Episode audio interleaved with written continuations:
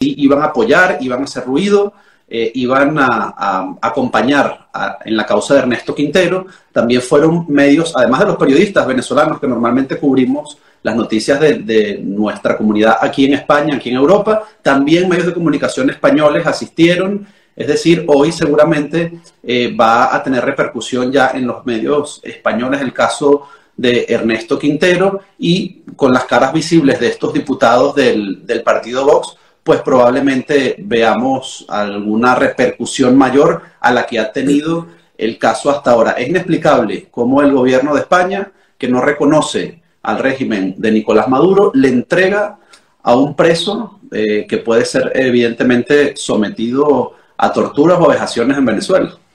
Y David, eh, ellos han tratado de evitar esta extradición. ¿Crees que sea factible eh, que realmente los abogados puedan hacer algo para impedir dicha extradición? Por eso te preguntaba al principio, ¿ya está todo dicho al respecto? Sí, y perdona que no te contesté, Sergio, eh, la, pregunta inicial, pero se han hecho todos, por todos los cauces, nos estaban explicando el entorno familiar, los, los trabajadores que, que, son compañeros de trabajo de Ernesto Quintero, todas las medidas legales eh, que hicieron, agotaron todas las vías, incluso se reunieron con representantes políticos del Partido Socialista, del gobierno de España, tocaron las puertas del ministro, agotaron todas las vías posibles. Em, eh, el gobierno de España, según lo que nos dijeron, es que, bueno, eh, que, le pidieron a ellos que no hicieran demasiado ruido, demasiado escándalo con este caso, porque, bueno, iban a ver si, podían, eh, digamos, frenarlo de alguna manera. Y bueno, lo cierto es que ya quedan horas para su extradición y ahora sí es muy difícil, está completamente aprobado. La única posibilidad, Sergio, bueno, hay dos, hay dos rendijas. Una es que Ernesto Quintero tiene COVID, es decir, ha sido diagnosticado con COVID, será muy difícil que lo extraditen, entiendo, por incluso por cumplir las medidas sanitarias de España que no permite a viajeros montarse un avión con COVID, pues supongo que eh, podría retrasarlo.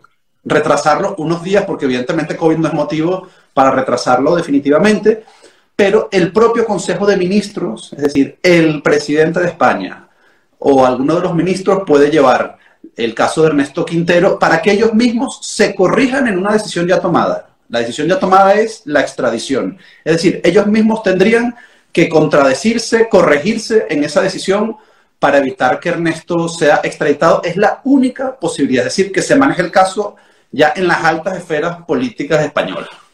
Entiendo, entiendo. O sea que le quedan muy pocas esperanzas, pero bueno, por eso toma esta decisión la esposa de encadenarse para llamar la atención. David, gracias, gracias. Sé que estás eh, ajetreado porque estás en, pleno proceso de, de un trámite. Un fuerte abrazo y gracias por tu tiempo, ¿sí? Muchas gracias, Sergio. Feliz fin de semana.